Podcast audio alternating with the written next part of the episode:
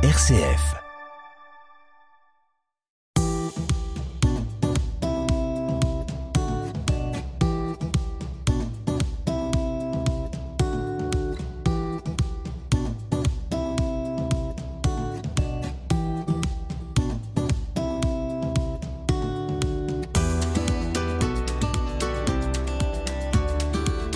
Comme une conversion, c'est l'histoire d'hommes et de femmes qui, un jour, ont basculé. Basculé dans la conviction que l'avenir du monde n'était pas l'affaire des autres, que pour un monde vivable pour tous, leur vie devait changer. Leurs yeux se sont ouverts, leur conscience s'est éveillée, et ils se sont mis en route sans savoir exactement où cette bascule allait les mener. Ces hommes et ces femmes sont les héros de Comme une conversion. Comme une conversion, autoportrait de l'héroïne. Marie-Hélène Lafage, je suis euh, cofondatrice euh, à Lyon du café Le Simone, qui a été euh, lancé par les Altercato en 2016 maintenant. Et dans le cadre de ce café, je me suis engagée en écologie et j'ai développé tout un engagement en écologie dans l'église et aussi hors de l'église.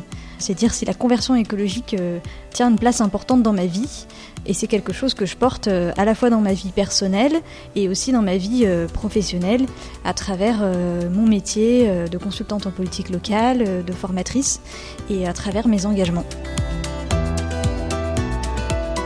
Comme une conversion, portrait du territoire.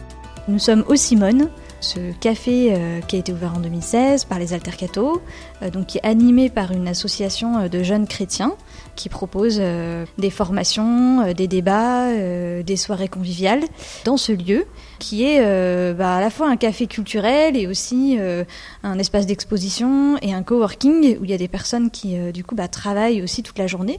Donc un lieu très vivant qui est à la fois un lieu de quartier, un lieu pour débattre qui est ouvert sur l'extérieur et sur la société, et qui est aussi un lieu pour mettre en œuvre de manière concrète la doctrine sociale de l'Église, et y compris bah, la question écologique.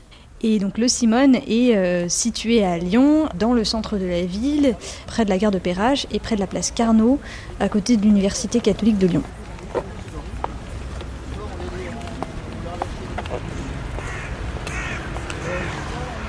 Comme une conversion, des mots pour le dire. S'il est vrai que les déserts extérieurs se multiplient dans notre monde, parce que les déserts intérieurs sont devenus très grands, la crise écologique est un appel à une profonde conversion intérieure. Mais nous devons aussi reconnaître que certains chrétiens, engagés et qui prient, ont l'habitude de se moquer des préoccupations pour l'environnement avec l'excuse du réalisme et du pragmatisme. D'autres sont passifs, ils ne se décident pas à changer leurs habitudes et ils deviennent incohérents. Ils ont donc besoin d'une conversion écologique qui implique de laisser jaillir toutes les conséquences de leur rencontre avec Jésus-Christ sur les relations avec le monde qui les entoure. Vivre la vocation de protecteur de l'œuvre de Dieu est une part essentielle d'une existence vertueuse. Cela n'est pas quelque chose d'optionnel, ni un aspect secondaire dans l'expérience chrétienne. Cependant, il ne suffit pas que chacun s'amende pour dénouer une situation aussi complexe que celle qu'affronte le monde actuel. Les individus isolés peuvent perdre leur capacité ainsi que leur liberté pour surmonter la logique de la raison instrumentale et finir par être à la merci d'un consumérisme sans éthique et sans dimension sociale ni environnementale. On répond aux problèmes sociaux par des réseaux communautaires, non par la simple somme des biens individuels. La conversion écologique requise pour créer un dynamisme de changement durable est aussi une conversion communautaire. Quand j'étais petite, quand j'étais petite, euh, j'avais déjà une attention euh, très importante euh, à la création et particulièrement aux animaux. J'ai toujours adoré les animaux et développé une, une relation et, un émerveillement que mes parents m'ont transmis aussi, de regarder autour de soi les petites bêtes et tout le reste. Et je pense que c'est quelque chose qui reste dans la vie d'adulte. Si on vous dit écologie L'écologie, c'est de l'espérance, je dirais, à construire ensemble et à transmettre c'est pas d'abord une menace et, de l'inquiétude. Pour moi, c'est un nouvel horizon vers lequel on doit aller ensemble et qui est un horizon de nouvelles opportunités, de nouveaux liens euh, aux autres et à la création.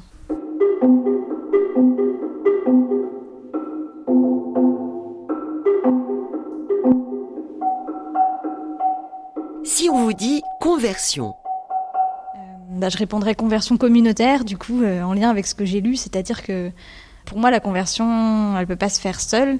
La conversion écologique, en tout cas, elle nécessite à un moment de passer par le collectif pour pouvoir croiser les regards, s'enrichir mutuellement et puis aussi euh, parce que euh, en agissant, on a besoin d'agir de manière collective pour transformer les choses.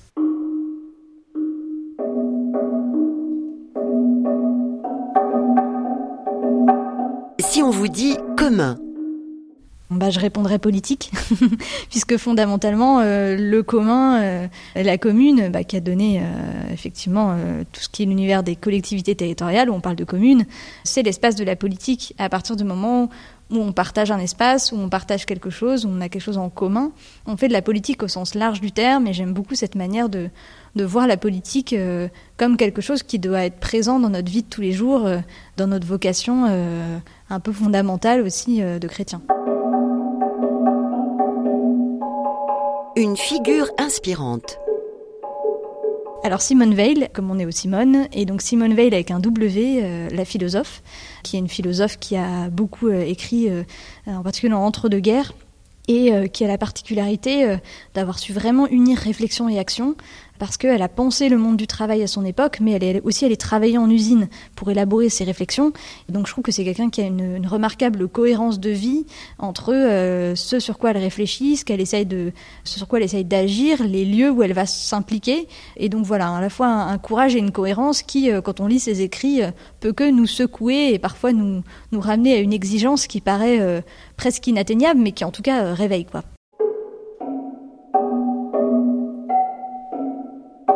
Je rêve de... Euh, alors je rêve de pouvoir rouvrir le Simone après la, la, crise sanitaire, euh, enfin plutôt euh, lorsque la crise sanitaire sera moins présente dans nos vies, parce que je pense qu'on a tous un besoin urgent d'avoir des lieux pour se retrouver. Et bah, on a besoin de rêves justement.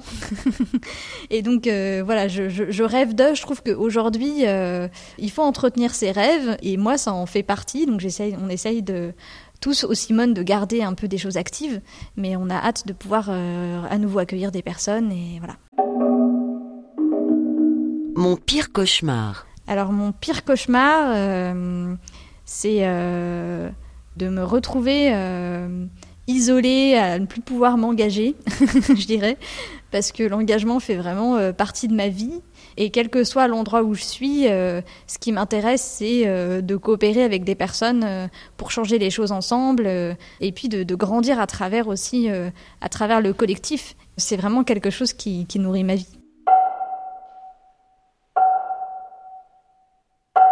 Quand je serai vieille? Quand je serai vieille, j'espère que je saurai encore m'émerveiller du monde autour de moi et, et voilà et je pense que l'émerveillement ça passe aussi par l'humour. Et moi c'est quelque chose qui tient une place importante dans ma vie. Euh, je n'arrive pas à m'empêcher de faire des blagues ou d'essayer de rire des choses. Et j'espère garder euh, cet état d'esprit qui je pense est presque plus important que tout le reste dans la vie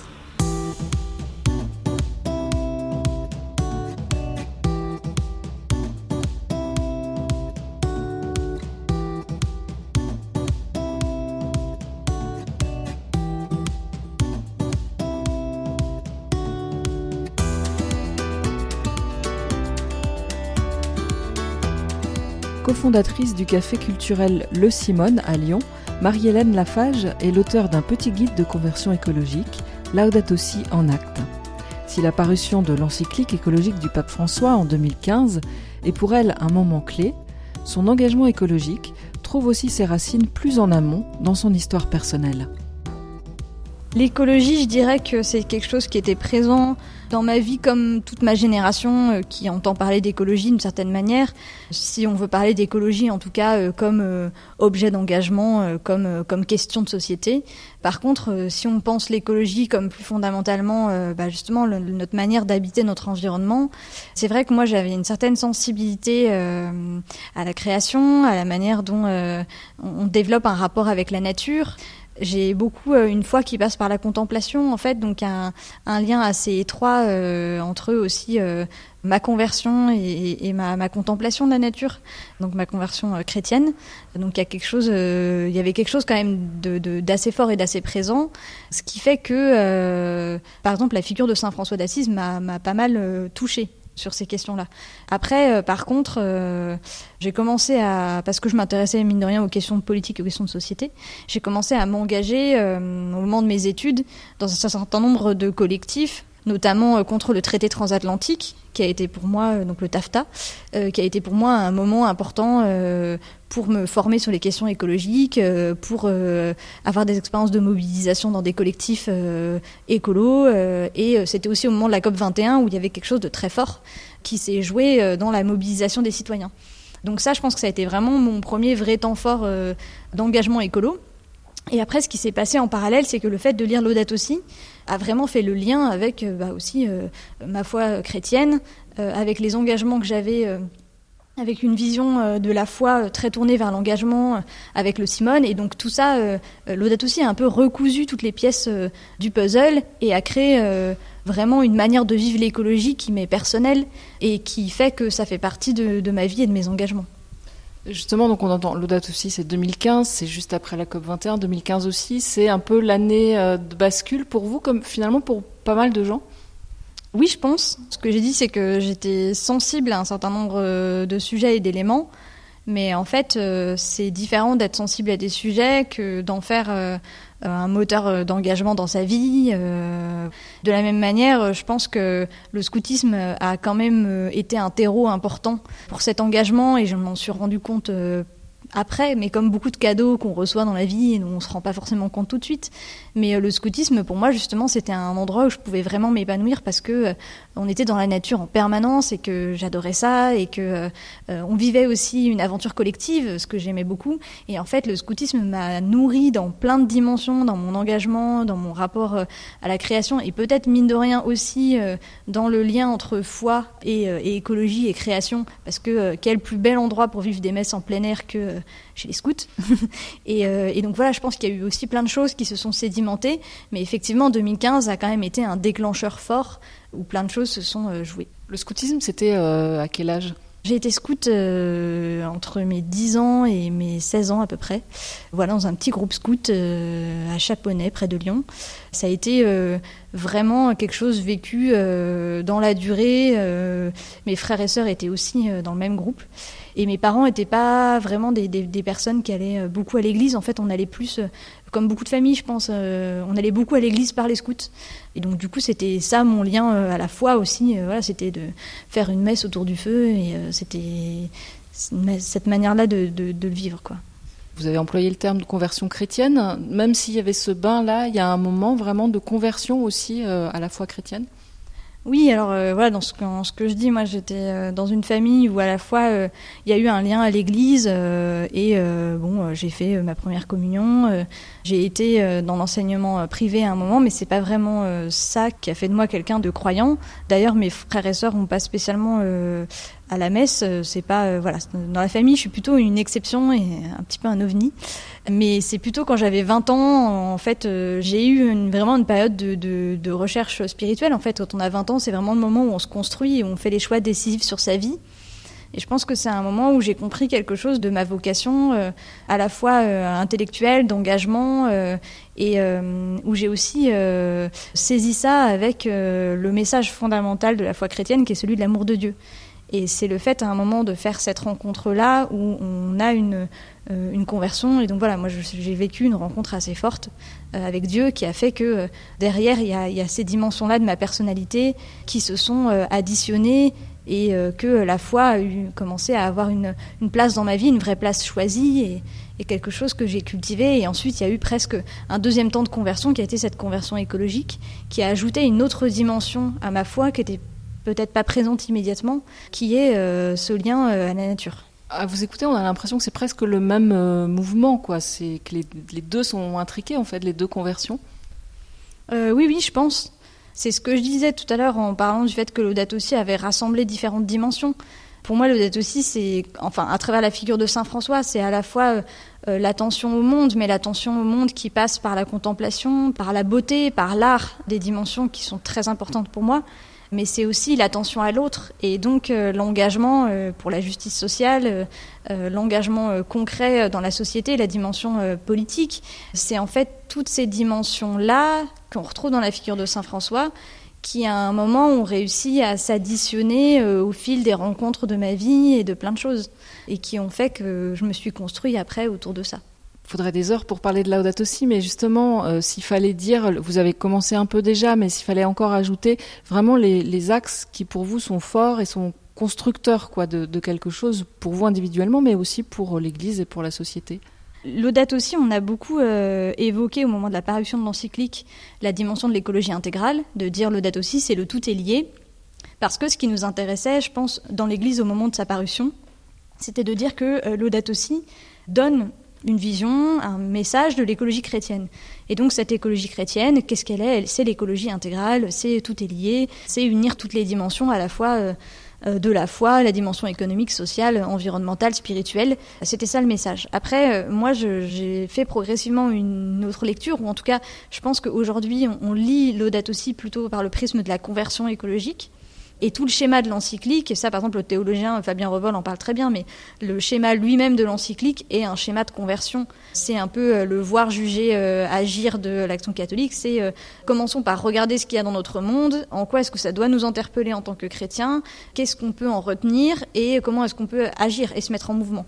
Donc il y a tout ce processus dans l'encyclique qui est fondamentalement un processus de conversion en tant que tel. Après, le pape François donne à la fin de l'encyclique, dans sa dernière partie, vraiment un certain nombre euh, de, piliers que j'ai réidentifiés dans mon livre, qui sont pour moi les piliers de la conversion écologique, avec un peu tout ce qui peut nourrir cette conversion, à la fois dans sa dimension euh, intérieure, spirituelle, euh, d'action, d'engagement collectif. Enfin voilà, il y a un certain nombre de, de, points forts en fait qui ressortent et qui sont pour moi vraiment un chemin proposé, euh, proposé aux chrétiens. Et je vois qu'aujourd'hui dans l'Église, euh, les événements organisés par des mouvements, euh, la démarche de la conférence des évêques de France, c'est autour de la conversion écologique. La question c'est maintenant, ok, je pense qu'on a compris comment est-ce qu'on se met en chemin et qu'est-ce que ça signifie par rapport à notre vie de foi. Mais si on revient euh, quelques années en arrière, au moment où l'encyclique sort, euh, vous la lisez euh, tout de suite? Enfin, au début, vous aviez quelle intention quand on a annoncé qu'il allait avoir ce texte qui était la première encyclique écologique dans l'Église? Vous pensiez qu'il y aurait un tel impact pour vous? Euh, moi, j'ai eu la chance incroyable d'être euh, aux Altercato. et en fait, euh, bah, c'était un groupe de copains où on était passionnés de questions politiques et aussi où on était vraiment mobilisés autour de cette question de qu'est-ce que ça veut dire être chrétien dans la société et qu'est-ce que ça veut dire en termes d'engagement. on disait, on veut pas être, enfin, Paul Colral, le fondateur, disait, on veut pas être des chrétiens du dimanche, aller juste à l'église, mais comment est-ce que cette foi rejaillit sur notre vie de tous les jours? Donc, on lisait les grands textes de l'église sur les questions de notre temps et on s'interrogeait sur voilà qu'est-ce que ça veut dire aujourd'hui être chrétien dans le monde d'aujourd'hui. Donc l'encyclique est arrivée assez naturellement euh, dans ce bain-là et je l'ai lu d'abord euh, pour ces raisons-là et parce qu'il fallait que je fasse une conférence à l'université catholique euh, en septembre très concrètement. Donc c'est pour ça que je l'ai lu d'une traite. Et voilà, et le fait que j'ai eu à le lire comme ça d'une traite, euh, ce qui s'est passé, c'est que c'est un livre que j'ai pas pu reposer sur l'étagère en me disant simplement bon c'était intéressant. Je me suis dit bon écoute, euh, ça fait un petit moment que tu t'intéresses aux questions écologiques par ailleurs et que tu as envie de changer des choses dans ta vie. Euh, là, je pense qu'il y a quand même un appel assez sérieux et que bah, via le Simone et il y a des choses très chouettes à faire pour se dire comment est-ce qu'on donne vie à la conversion écologique, comment la vivre avec d'autres. Et donc j'ai eu envie de créer un groupe pour vivre cette conversion écologique avec d'autres.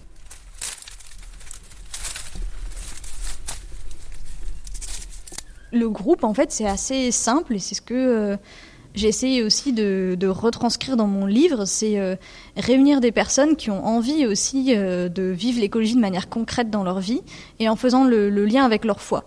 On peut s'engager dans plein d'endroits en écologie, il y a plein d'associations géniales en fonction même de, ce qui nous touche, de ce qui nous intéresse.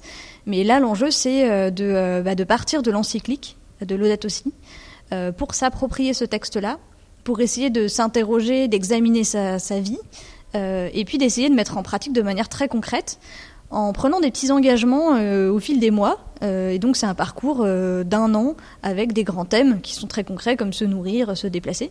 Et en fait, euh, on essaie de lire l'encyclique en faisant une lecture par ces thèmes et puis après de réfléchir sur qu'est-ce que ça veut dire du coup maintenant que j'ai compris le message, qu'est-ce que je peux avoir comme engagement. Et après on essaie de relire ensemble nos engagements euh, ce qui est très intéressant et vraiment en toute simplicité de dire bah voilà j'ai essayé de changer ça dans ma vie euh, ça n'a pas trop marché ou alors euh, bah maintenant j'ai adhéré à une AMAP c'est incroyable je trouve ça chouette et donc il y a vraiment on est porté en fait par le collectif. Et l'idée aussi c'est d'avoir des engagements qui sont pas que individuels mais aussi collectifs de se dire pas seulement qu'est-ce que je peux changer dans ma vie mais qu'est-ce qu'on peut faire ensemble et c'est ça qui a amené à plein de projets au Simone, euh, depuis le fait de créer, euh, bah, pour le coup, une AMAP, donc une association pour le maintien de l'agriculture paysanne, avec des paniers d'un producteur euh, qu'on récupère tous les mardis. Et puis plein d'initiatives, depuis l'installation de bacs de plantation sur la place à côté, l'organisation d'un vide dressing, enfin plein d'initiatives collectives qui permettaient de, de vivre concrètement l'encyclique. Dans votre vie à vous, qu'est-ce que ça a changé? Bah, je dirais quand même euh, une forme de joie en fait. enfin, C'est-à-dire que ce qui est beau dans, le, dans les groupes de conversion écologique, c'est que bah, notamment la séance de bilan à la fin de l'année, quand on cueille euh, les fruits en fait de, de la démarche qu'on a eue ensemble, on voit vraiment à quel point la vie des gens a changé et à quel point en fait ils sont heureux de, bah, de nouvelles relations qu'ils ont développées à l'autre, à la création, à Dieu à tout ça et à quel point euh, ces relations qui sont plus riches que ce qu'ils vivaient avant leur donnent pas envie de revenir euh, à ce qu'ils avaient avant. Enfin, moi, je, même si ça me prend du temps de cuisiner, euh, d'aller chercher mon panier d'AMAP, de d'essayer de m'engager pour que les, les, paniers qui restent, on les redistribue à des associations, enfin plein de choses. En fait, j'arrêterai ça pour rien au monde parce que ça me permet de développer une autre relation aux choses, quoi. Et donc, euh, la conversion, un de ses fruits, c'est quand même aussi euh, la joie, tout simplement. Alors, c'est le désir de partager cette joie-là qui aboutit au livre. Donc, il a pour titre Laudat aussi en acte, sous-titre Petit guide de conversion euh, écologique. C'était quoi la démarche? Alors il y avait, bah oui effectivement, je pense que quand on vit quelque chose de, beau, on a envie de le partager et il y avait cette envie de témoigner. Euh, après, il y avait aussi, euh, c'était un livre qui m'était demandé par pas mal de personnes à l'extérieur qui euh, bah, voulaient lancer des groupes un peu de la même manière. Et en fait, ça m'a permis de me rendre compte que moi, mon expérience personnelle, ce que j'avais vécu comme euh, envie de euh, vivre dans l'Église. La conversion écologique, c'était partagé dans plein de paroisses, dans plein d'endroits, et que les personnes cherchaient euh, bah, des outils, des idées de parcours, quoi.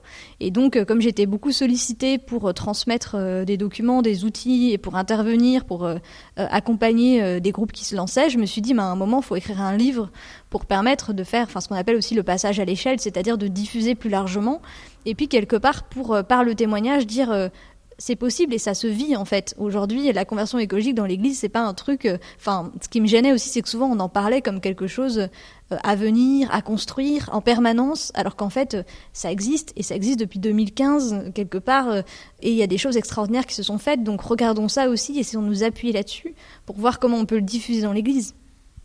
Et alors je crois qu'avec le livre, on a continué à vous faire appel cette fois-ci pour venir parler du livre. Donc vous avez rencontré beaucoup de groupes et de communautés euh, paroissiales, ecclésiales diverses.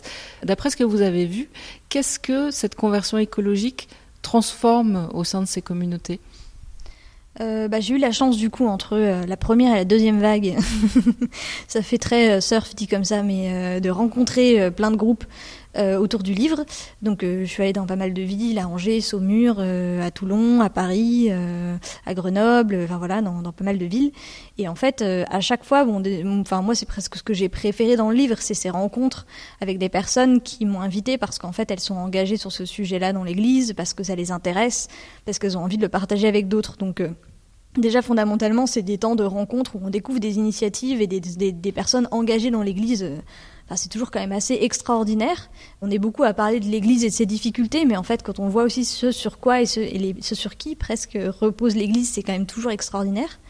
Euh, donc d'abord, ça a été la, découverte de ça, et puis de, voir qu'il y a un mélange de personnes qui venaient à ces soirées, entre des personnes qui sont curieuses du sujet, euh, qui se posent la question, des personnes qui ont envie de faire des choses mais qui savent pas comment, Et donc le fait de les réunir dans une même soirée, souvent ça permettait de dire, euh, enfin on essayait avec l'organisateur de le penser pour que bah, juste après, euh, euh, voilà, on annonce la création du groupe et que les personnes puissent se rejoindre. Et puis oui, on voit des choses qui, qui c'était, je veux dire, c'était quand même assez fatigant de faire ça, beaucoup de week-ends, d'aller de, de, un peu me promener partout en France. Mais quand on voit une paroisse où le prêtre s'est dit, ben, Laudato aussi, c'est aussi euh, le dialogue avec les autres et avec les autres religions. Il était presque en avance sur Fratelli Tutti et donc il a sollicité euh, euh, l'imam du quartier et le rabbin pour planter ensemble un olivier dans le jardin devant la paroisse et ils ont fait une fête avec tout le monde du quartier. Et j'ai trouvé ça génial, quoi. Enfin, en fait, on, on voit des choses qui sont quand même vraiment porteuses d'espérance. Et justement, au sein des communautés, qui s'investit? Est-ce que c'est euh, bah, les, chrétiens qui ont toujours été dans euh, la paroisse ou est-ce que justement ça va aussi chercher de nouvelles personnes parce que euh, peut-être la thématique de l'écologie leur donne envie de venir voir? Bah, l'écologie, c'est clairement une invitation. Alors ça va faire vraiment très pape François, mais euh, à aller à la périphérie et aussi à ouvrir grandes les portes de l'Église, quoi. C'est-à-dire que euh, on fait pas. Euh, à la fois, j'ai bien insisté là-dessus de dire on a besoin dans l'Église d'espace pour vivre notre conversion écologique en tant que chrétien, mais il faut qu'à un moment il y ait aussi dans cette conversion écologique un espace ouvert sur l'extérieur qui permette de rejoindre l'autre et d'aller à sa rencontre. Et voilà, si l'audate aussi fondamentalement c'est développer de nouveaux rapports à Dieu, euh, à la création, à l'autre, à soi, bah, cette nouvelle relation à l'autre, elle passe aussi par comment est-ce qu'on se reconnecte à notre environnement, à plein de choses. Donc euh, aujourd'hui, c'est comment, à travers l'Odette aussi, les paroisses peuvent être des espaces ouverts, avec euh, bah, des jardins partagés, avec un certain nombre d'initiatives qui ouvrent vers le quartier. Et ça, c'est ce que j'ai pu observer, que je raconte aussi dans mon livre, et comment les groupes de conversion écologique peuvent après s'impliquer localement. Et il y a le cas que j'évoque dans mon livre carrément de groupe de conversion écologique qui est un groupe de quartier quoi, qui est pas spécialement rattaché à une paroisse, c'est plutôt des personnes qui peuvent vivre ça en commun dans un quartier et en même temps transformer le quartier et inviter les autres à des actions quoi. Donc euh, c'est pas du tout euh, un club de chrétiens euh, fermé sur lui-même, un groupe de conversion écologique. Justement, d'après ce que vous avez pu observer à la fois à travers vos tournées et puis aussi peut-être ici à Lyon, comment cette conversion écologique des chrétiens est reçue par la société, par les gens autour?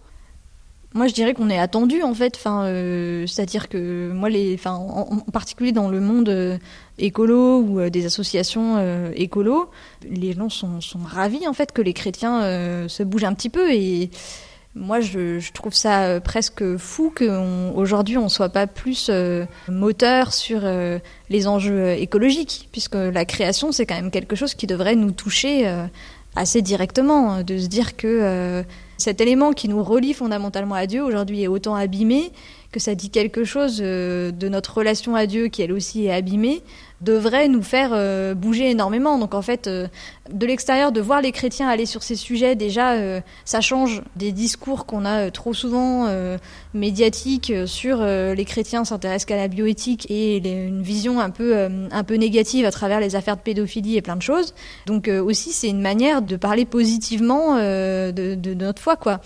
Et euh, ça, je pense aussi que les évêques commencent, pour certains, à bien le comprendre et à se dire que le message de l'Audate aussi, c'est aussi une formidable opportunité pour redynamiser l'Église, la rendre plus vivante et porter autrement le message de l'Évangile. Et ça, voilà, ça me paraît essentiel.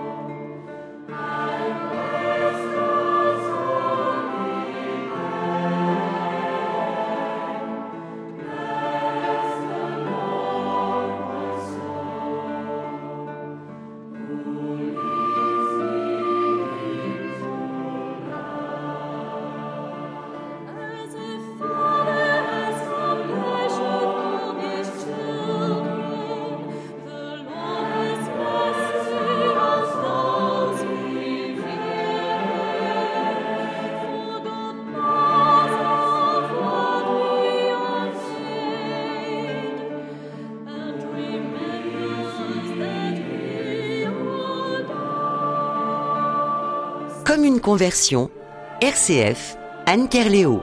Avec Marie-Hélène Lafage, auteure de Laudato Si en acte, petit guide de conversion écologique, cofondatrice du café culturel Le Simone à Lyon, urbaniste de formation.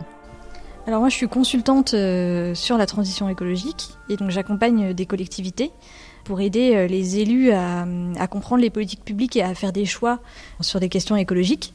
Donc voilà, c'est un choix que j'ai fait en 2018. Avant, je travaillais euh, dans une collectivité territoriale et j'avais euh, envie d'être plutôt dans l'accompagnement des élus, dans l'accompagnement politique. D'où ce choix de me lancer comme consultante. Voilà, donc c'était plutôt un changement de vie professionnelle qui était orienté par la volonté de, faire avancer plus les choses sur le terrain politique et aussi par le fait de euh, bah, mettre mes compétences au service de la transition et de me dire euh, voilà je, maîtrise quelque part les politiques publiques, je connais cet univers-là. Maintenant, euh, l'écologie tient une telle place dans ma vie que j'ai envie d'utiliser ces compétences-là, pas seulement quand je suis dans des collectifs militants et que j'aide des militants euh, locaux à participer à des dispositifs de concertation ou à se mêler d'un plan local d'urbanisme pour des questions écologiques, mais concrètement dans ma vie professionnelle aussi on a l'impression que pour vous, en fait, le, le, lien est assez naturel finalement entre euh, cette prise de conscience, cette conversion écologique personnelle qui se vit d'emblée au sein d'un groupe, d'un collectif, et puis la transformation plus large de la société, ce qu'on appelle la transition écologique, la conversion écologique. Enfin, comment tout ça s'articule? Bah, C'est une énorme question aujourd'hui euh, de aussi euh, comment doit se vivre la transition et qui doit la mener et aujourd'hui, euh, parce que du coup, euh, je, fais aussi de la formation pour des personnes euh, qui sont en, transition de vie professionnelle dans un institut qui s'appelle l'Institut Transition. Et donc aujourd'hui, je donnais un cours sur les politiques publiques et on a eu tout un échange passionnant là-dessus sur la place euh, des changements individuels et des changements collectifs, de resituer chaque chose à sa place et de se dire que c'est évident qu'on va pas mener la transition uniquement par des éco-gestes. Il y a besoin à un moment de, d'articuler déjà ça dans une optique collective, c'est-à-dire euh, faire bouger les choses, pas seulement par euh, son changement de mode de vie, mais faire bouger les choses ensemble. Ça veut dire faire bouger les choses ensemble dans son entreprise, euh, aux endroits où on est. Et ça, en fait, c'est de faire la politique au sens large. Et puis après, il y a la question de la responsabilité des, pouvoirs politiques qui aujourd'hui euh, bah, doivent agir. Et il y a des études, notamment de l'ADEME, qui montrent bien que sur les 80% de diminution de gaz à effet de serre qu'on a à faire, en fait, il y a, il y a 60% qui relèvent des pouvoirs publics, ou en tout cas du, collectif, de la manière de s'organiser collectivement.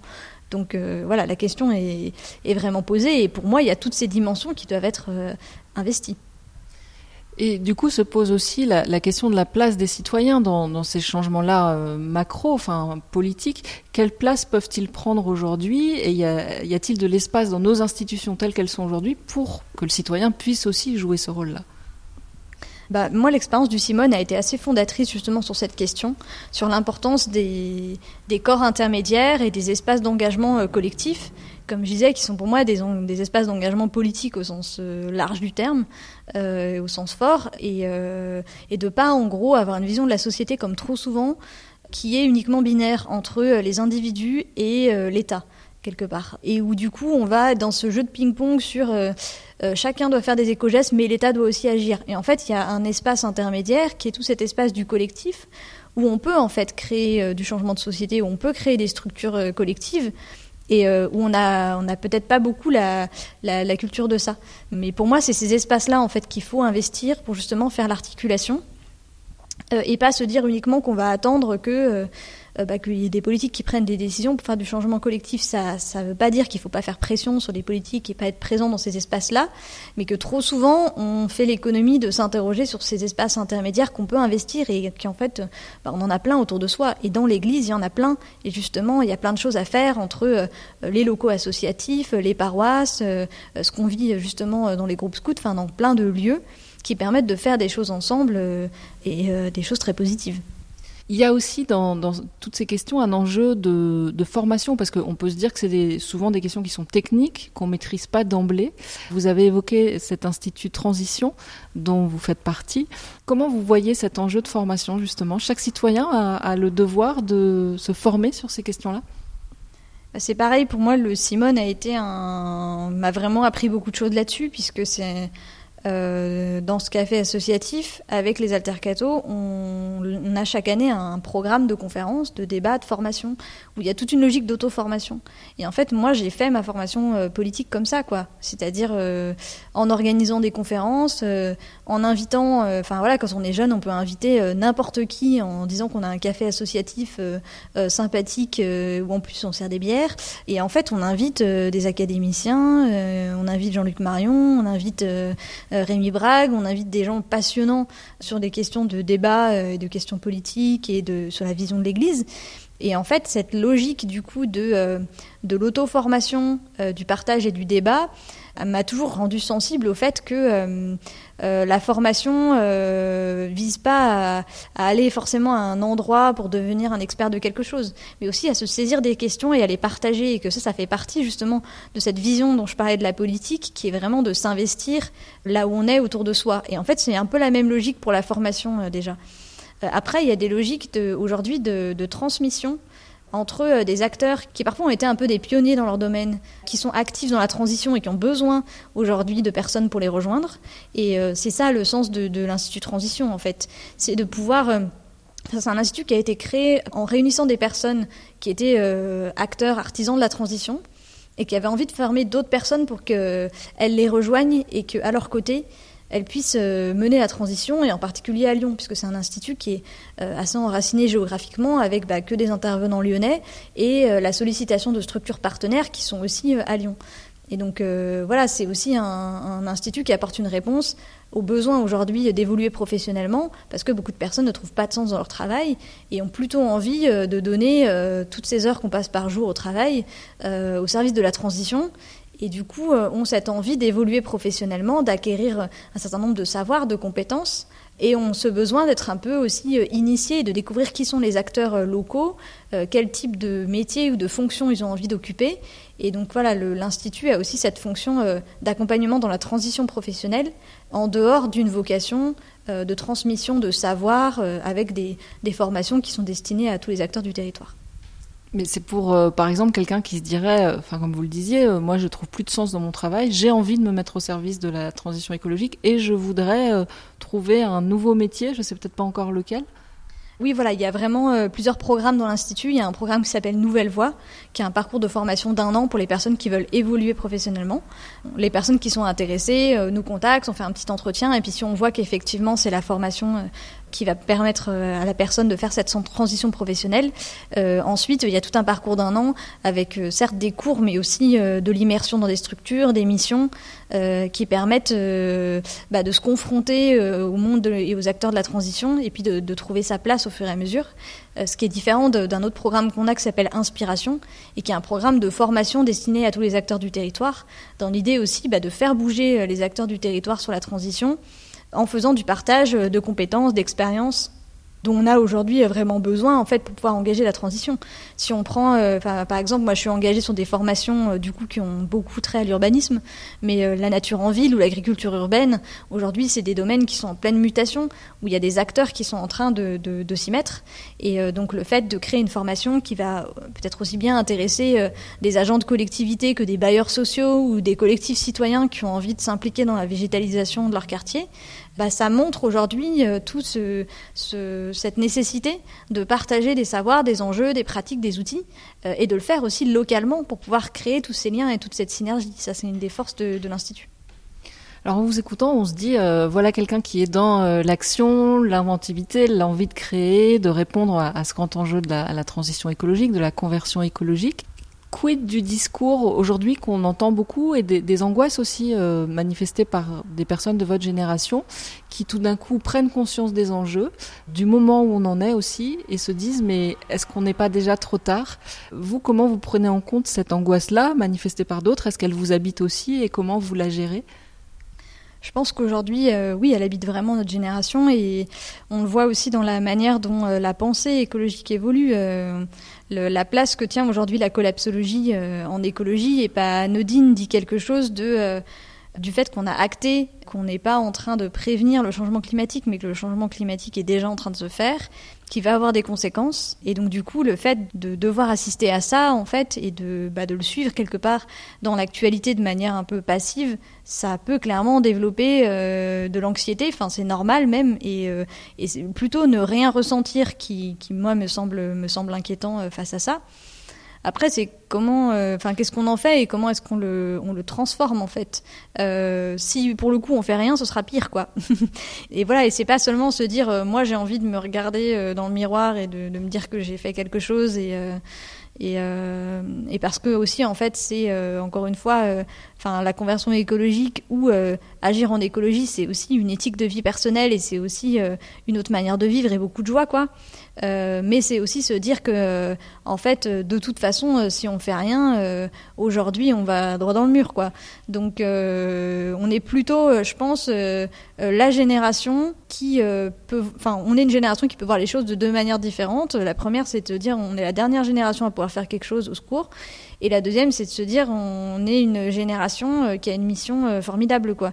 Et, voilà, et faisons-le ensemble. Et, c'est pas, voilà, moi, enfin, on me dit parfois que je suis très engagée, que je consacre beaucoup de temps. C'est que je pense que je prends, euh, je prends ça au sérieux.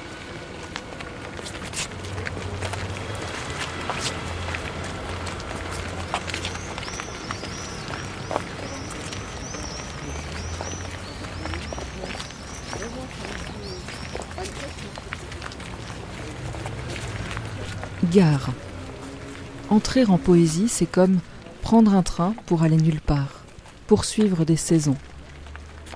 Enlacer des lueurs comme on mord le vent, s'assoiffer dans des ombres et entrer dans les ordres. En tirant sur sa chaîne, faire un trou dans l'écran, toujours se réveiller en fuite. Et refaire sa valise dans une âpre explosion, déchirer le printemps pour repeindre l'été reprendre alors la route, comme un grain dans le vent, des phares loin sur les champs, une trace. Un leurre. Être allé quelque part?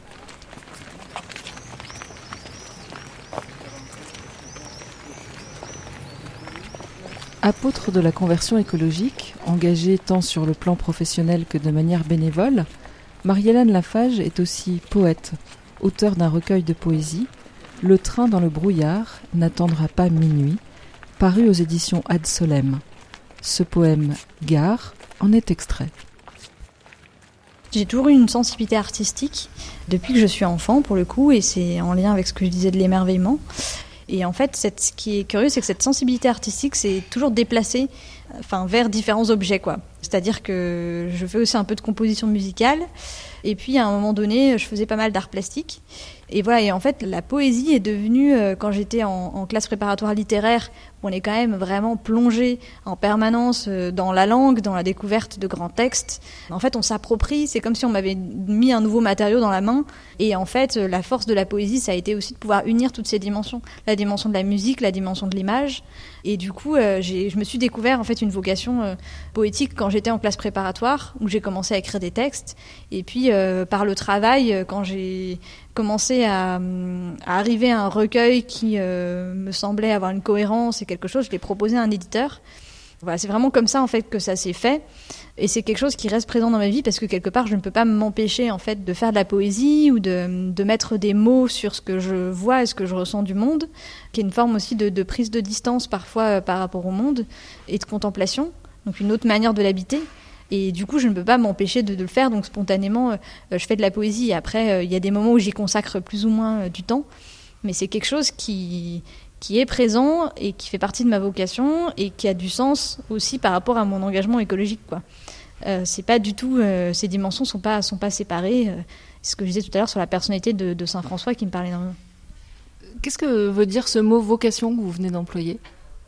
Euh, bah, la vocation, si je revenais à, l'étymologie comme euh, tout bon euh, cagneux, bah, c'est l'appel quoi. Et en fait, c'est, enfin, c'est drôle parce que là, le fait d'accompagner maintenant des personnes qui sont en transition de vie professionnelle, ça, ça m'amène vraiment à, à, voir ça en fait, à quel point bah, faire des, choix de vie comme ça et des choix d'engagement, c'est se mettre à l'écoute de son être intérieur et de ce vers quoi on est vraiment appelé, de ce qui nous donne envie, de ce vers quoi on a envie d'aller, de ce qui, de ce qui nous remplit de joie. Et c'est à travers tout ça que se manifeste en fait un, appel et, une envie. Mais il y, y, a des vocations qu'on découvre euh, au fil de la vie. En fait, on apprend presque à se connaître. Euh, je sais pas, moi, si j'avais pas fait la connaissance des copains avec qui on a lancé euh, euh, le Simone, si j'avais si j'aurais compris que j'avais une vocation d'engagement, il y a plein de, dimensions comme ça qui sont apparues au fur et à mesure. Là, on est au cœur de la ville. Vous l'avez dit, le Simone est dans le quartier de Perrache à Lyon. Vous êtes une citadine. L'émerveillement, il se vit comment Quand on habite en ville, on pourrait se dire que l'émerveillement est réservé à la nature. Bah justement, on est euh, on est invité aujourd'hui, je pense, à arrêter de penser que la nature devant laquelle on s'émerveille, c'est une catégorie de nature euh, qui est celle qui est sur les cartes postales et qu'on voit l'été quand on part en vacances, quoi. Développer une autre euh, relation à la nature, c'est concrètement se dire qu'on a chacun un espace de nature près de chez soi, qu'en fait, qui nous ressource, qui nous apporte quelque chose. Ça peut être juste un arbre qui est à côté de, de son immeuble ou peu importe, mais en fait, de prendre conscience euh, que la nature est autour de nous et que euh, le fait de la regarder va nous apporter euh, quelque chose. Et que pour le coup, si elle n'est pas là, on voit des conséquences concrètes sur le ressenti des personnes, sur plein de choses aujourd'hui. Ça, c'est pour le côté nature et, et, ville sont pas du tout inconciliables. Et pour moi, c'est vraiment important, en fait, cette nature du quotidien. le fait, voilà, moi, quand je traverse la place Carnot, entre chez moi et Simone, c'est toujours un moment que j'essaie de consacrer à l'émerveillement. Enfin, c'est c'est quelque chose qui, euh, qui, pour moi, a une place importante. donc la question, c'est plutôt comment on recrée aussi dans la ville ces espaces d'émerveillement, comment on se réapproprie euh, cette nature en ville. Parce que si on n'apprend pas à avoir une attention pour euh, même ce qu'on pourrait qualifier de mauvaises herbes dans la ville et de nature qu'on pourrait qualifier de commune, je vois pas comment on peut protéger aujourd'hui la nature et faire de l'écologie. Il y, il y avait un geste que je trouvais extrêmement parlant à Toulouse euh, d'un botaniste qui s'amusait avec la craie à marquer le nom des plantes à côté de chaque plante. Et donc, il y a un de ses amis qui, euh, est enseignant avec moi à l'Institut, et donc on parlait de ça. Et moi, je trouve ça que tout est là, quoi. C'est-à-dire que euh, de prendre une craie et de nommer, nommer les choses, c'est leur donner une existence, c'est entrer dans un rapport d'altérité avec elles. Et donc, euh, du coup, quand on se promène euh, à Toulouse, on peut voir euh, les noms des plantes écrits sur les trottoirs. Et en fait, ça, leur, ça les, fait sortir presque de leur anonymat ou de leur invisibilité pour créer une nouvelle relation. Quand vous dites faire sortir des plantes de l'anonymat, ça fait penser à tout ce qu'on commence à entendre, même maintenant un peu dans la sphère grand public, autour des éléments autres qu'humains, que ce soit les animaux, que ce soit les plantes, avec tout un questionnement autour de est-ce qu'il faudrait leur donner une personnalité juridique?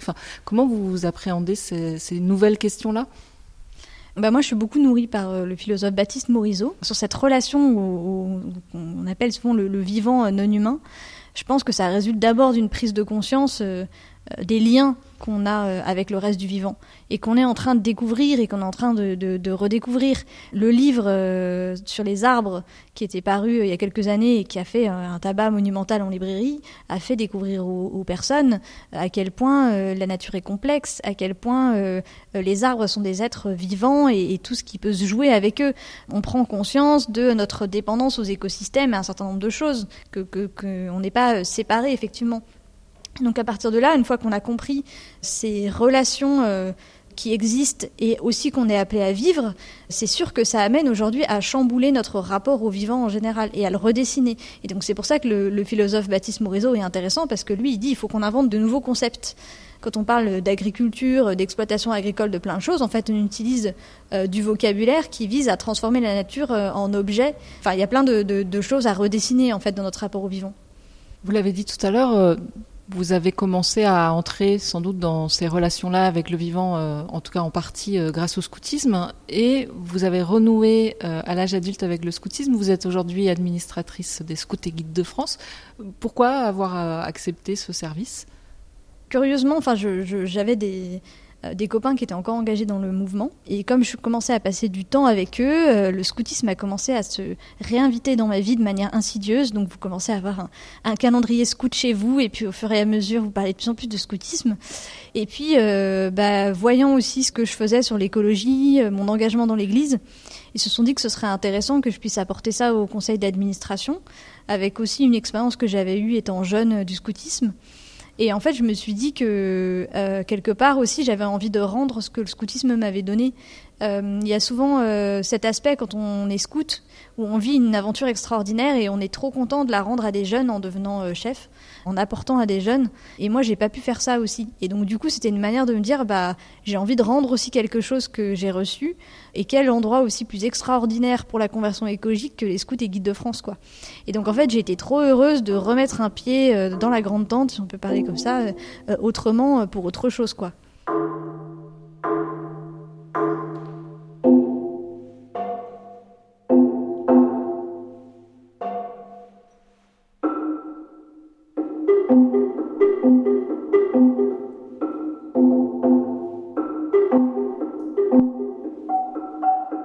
Conversion, épilogue. On est 20 euh, ans plus tard au même endroit, le café Le Simone euh, existe toujours.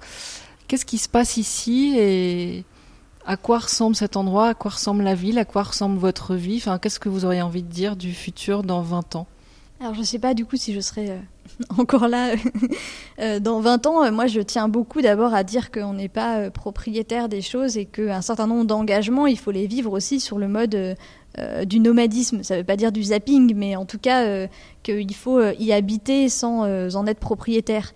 Et donc, mm, enfin voilà, j'ai un engagement associatif ici que je vais progressivement laisser aussi à des à des plus jeunes, mais je garderai quand même toujours un engagement de quartier, ça c'est certain.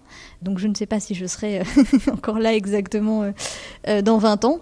Mais en tout cas, euh, moi, ce que je souhaite, c'est que dans 20 ans, euh, bah, typiquement, il y ait beaucoup plus de, végétalisation dans le quartier, qu'on ait transformé la ville pour aussi bah, tout simplement euh, l'adapter au réchauffement climatique, parce que dans 20 ans, il risque de faire sacrément plus chaud dans la rue.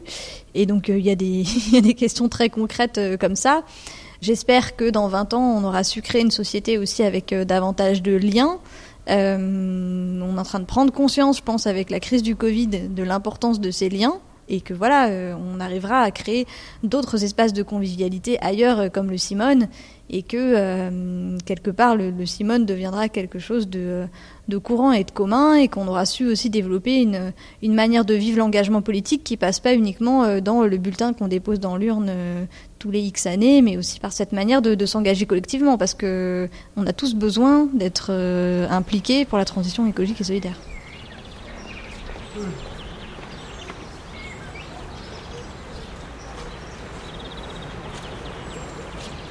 Dans notre conception de l'écologie, nous faisons souvent une erreur première, qui est de considérer le sujet comme extérieur à l'Église. Nous lisons ici et là que les catholiques se mettent à l'écologie, que nous sommes appelés à un nouvel engagement, que nous devons faire notre transition écologique, comme s'il suffisait de mettre en place quelques actions écolo ou une liste de bonnes pratiques. Certes, il ne faut pas nier que l'engagement écologique est marqué historiquement et politiquement, qu'il a été pris en charge par des acteurs extérieurs à l'Église, des scientifiques, des associations, des partis, cette réalité donne à certains chrétiens le sentiment que l'écologie est un fait de société, une injonction extérieure et un programme partisan marqué politiquement. Bien trop souvent, ces discours servent d'excuse pour ne pas se remettre en question. Mais de manière générale, si nous continuons à penser que l'écologie est une sorte de préoccupation externe, un sujet dont nous devrions ou ne devrions pas nous emparer, alors nous passons à côté de l'essentiel. Toute la force de l'encyclique est de nous montrer que la crise écologique est d'abord pour nous un appel à être davantage chrétiens. Son véritable message n'est pas mobilisez-vous, mais convertissez-vous. Extrait de Laudato en acte, petit guide de conversion écologique de Marie-Hélène Lafage aux éditions Première partie.